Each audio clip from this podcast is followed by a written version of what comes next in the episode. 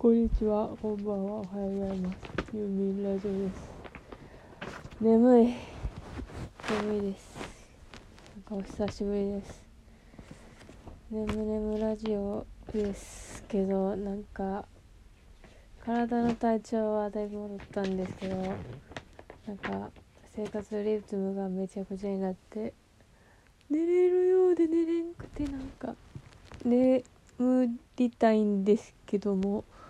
えー、ご飯を多分1時間半ぐらい前に食べたんで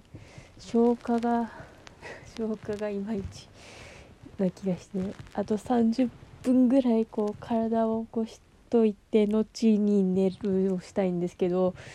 アホなのでなんか10分ぐらい前に眠剤を飲んでしまいなんかめちゃくちゃになってます。あの眠たいのは眠剤飲む前から眠たかったんですけど今よくわからない状態に入ってます。なんか上半身寒い。そう。上半身を起こすと上半身がえっ、ー、とタオルじゃないや。布団がかぶらんくなるので当然寒いんだ。えっ、ー、と料理を探すんだ。眠り皆さん最近どうですか？もう気圧とかめちゃくちゃじゃないですか。なんかわけわからんわけわからん。まだ私まだ冬の布団使ってるんですけどこれ合ってんのかって感じなんですけど。もう5月の中旬を中旬を超えた超えたか？超え超えそう超えそう。14日。もう超えます。のね。そう。今月も4月10日がやってきて4月10日は 今月も4月10日やってこない。10日がやってきてそう10日はいちご新聞の発売ででまだキャラクター大賞がやってるんでで付録も可愛かったんですけどそう買いに行けん？買いに行けん？そう当然体調がめちゃくちゃ最悪だったから行けんかったんで買ってきてもらいました。いやありがたいですね。って感じで。でも今私が見てるいちご新聞は今月のじゃなくていつのこれ？なんかメルカリで買ったやつ。だいぶ前に買ったやつを見てます。そう。なんか安いから買ったけどまあでも本ってさそのその家の匂いつくなって。思 うてかこれこれが特別そうやったんか。そうなんやろこれ新聞やからかな。なんかちょっと独特の。別になんか保存が悪いとかじゃなくてその独特のニュース。そうなんかめっちゃ嫌ってわけじゃないけどいいわけでもない。みたいなそう、まあ、安かったからあれやねんけど。なんかえ2年前ぐらいのやつこれは。バラバラのやつがあってなんか10年ぐらい前のやつもあれば2年前のやつもあるっていう謎のやつも買ったんですけど。2年前のやつにはその広告の欄に長野先生の自分ツッコミグマが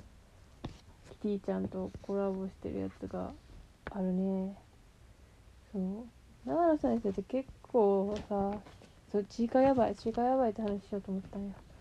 ちいかやばいねんけどそう長野先生って結構前からやってるじゃないですか。ちいかは以前より自分ツッコミグマとか、まあ、モグラコロッケとかねエッセイ系とかで。でてかまあ LINE スタンプが多分主戦場でそこで売れて結構経つんかな。なんか前弟が送ってきた LINE のスタンプがポケモンでなんか可愛いなと思ったらそれも長野先生やった。もう全部新種される長野先生。そうそうちいかわちいかの最新話最新最近最近ちいか皆さん読んでますか？あれヒーって思わん。あ読んでない人はもう今すぐパーって言ってバーって読んできてください。で で今からするんですけど、まあ、するって言ってももうみんな言ってるけど始まったなまたって感じ。すごい。すごいわ。何が始まったかっていうとまあそう飢饉飢饉が始まったな。あのこのなんやろうな。前長かった話はループ編でその文字通りちいかわが時の狭間に閉じ込められたというかループさせられたそうオキシで解決した話やけどそうそれも結構長かってでもそれ終わってからまたなんか和やかな回があってでなんかそれまでルループ編ほど長い話ってなかったからなかった気がする。なんか長くてももうちょっと短かった気がするしなんかそのほのぼの会って一応あったもんだってね。あったよな。あったよなっていうか今さテレビアニメでやってるホットケーキの話とかさあそこら辺普通に別になんかその前振りとかじゃなくて普通に1回のま前振りであった話もあるけどあのラムネラムネラムネの何やったっけラムネ笛ラムネや。笛ラムネが湧く話とかあのうさぎがなんか手がなんかキメラになっちゃう夢見たみたいな話はあったけど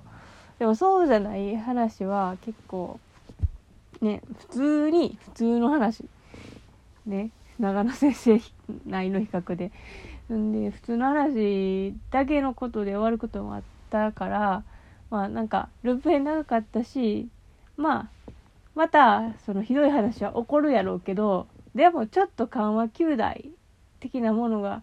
あるやろうって思ってたんですね。でそれでそう1週間もっとか1ヶ月ぐらいえー、なんかご飯にまつわるご飯が振ったりご飯が沸いたりご飯が沸いたりしてる話が結構続いて なんかループ編の時ってあんまり食べ物描写がなかった？まあ、ったかな？いやほぼほぼなかった。なんかラスク食べたいなって言ってずっと何も食べずみたいな時間が牛乳飲むぐらいやってでそのなんかそのループ編でちょっと損なわれてた食へのやつが爆発したんかなって私は思ってたんですよね。